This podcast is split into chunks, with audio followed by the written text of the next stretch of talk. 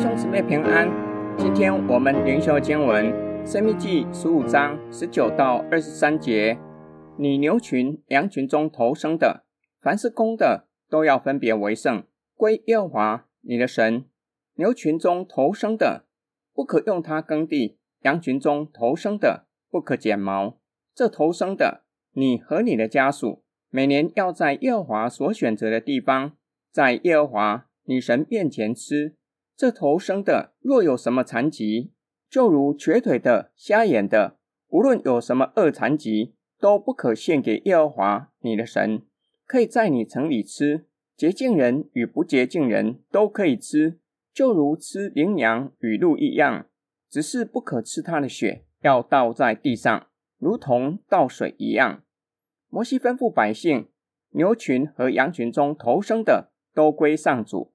若是没有任何残疾，头生的公牛不可让它耕地，羊不可剪毛。换句话说，不可以先让它为主人工作赚钱，才作为祭物献给上主。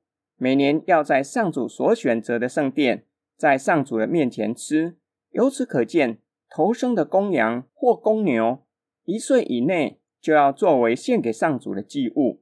若是头生的牛或羊有残疾，不可献给上主，但是可以在所居住的城里宰来吃，是所有的人都可以吃，就如同打猎得来的猎物，只是不可吃它的血。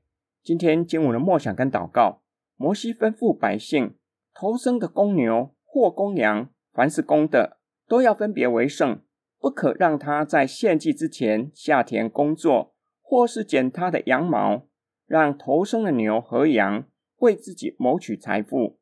一方面可能在耕田的时候让牛受伤，成为残疾，就不可献给上主；另一方面也是最重要的部分，公牛和公羊一出生就被分别出来归给上主，那是属上主的。神的子民岂可用它为自己谋取财富？今天灵修的经文给你怎样的提醒？我们献给上主的礼物，无论是十一奉献或是其他奉献。都要事先预备好，不要临时看钱包有多少钱才奉献多少。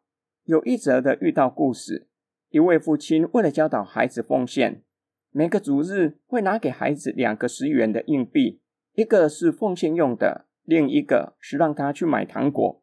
有一天，孩子拿着两个十元的硬币，一不小心跌倒了，一边哭一边说：“奉献给上帝爸爸的钱不见了。”奉献可以培育我们的生命，操练信靠神的心智和敬畏神的态度。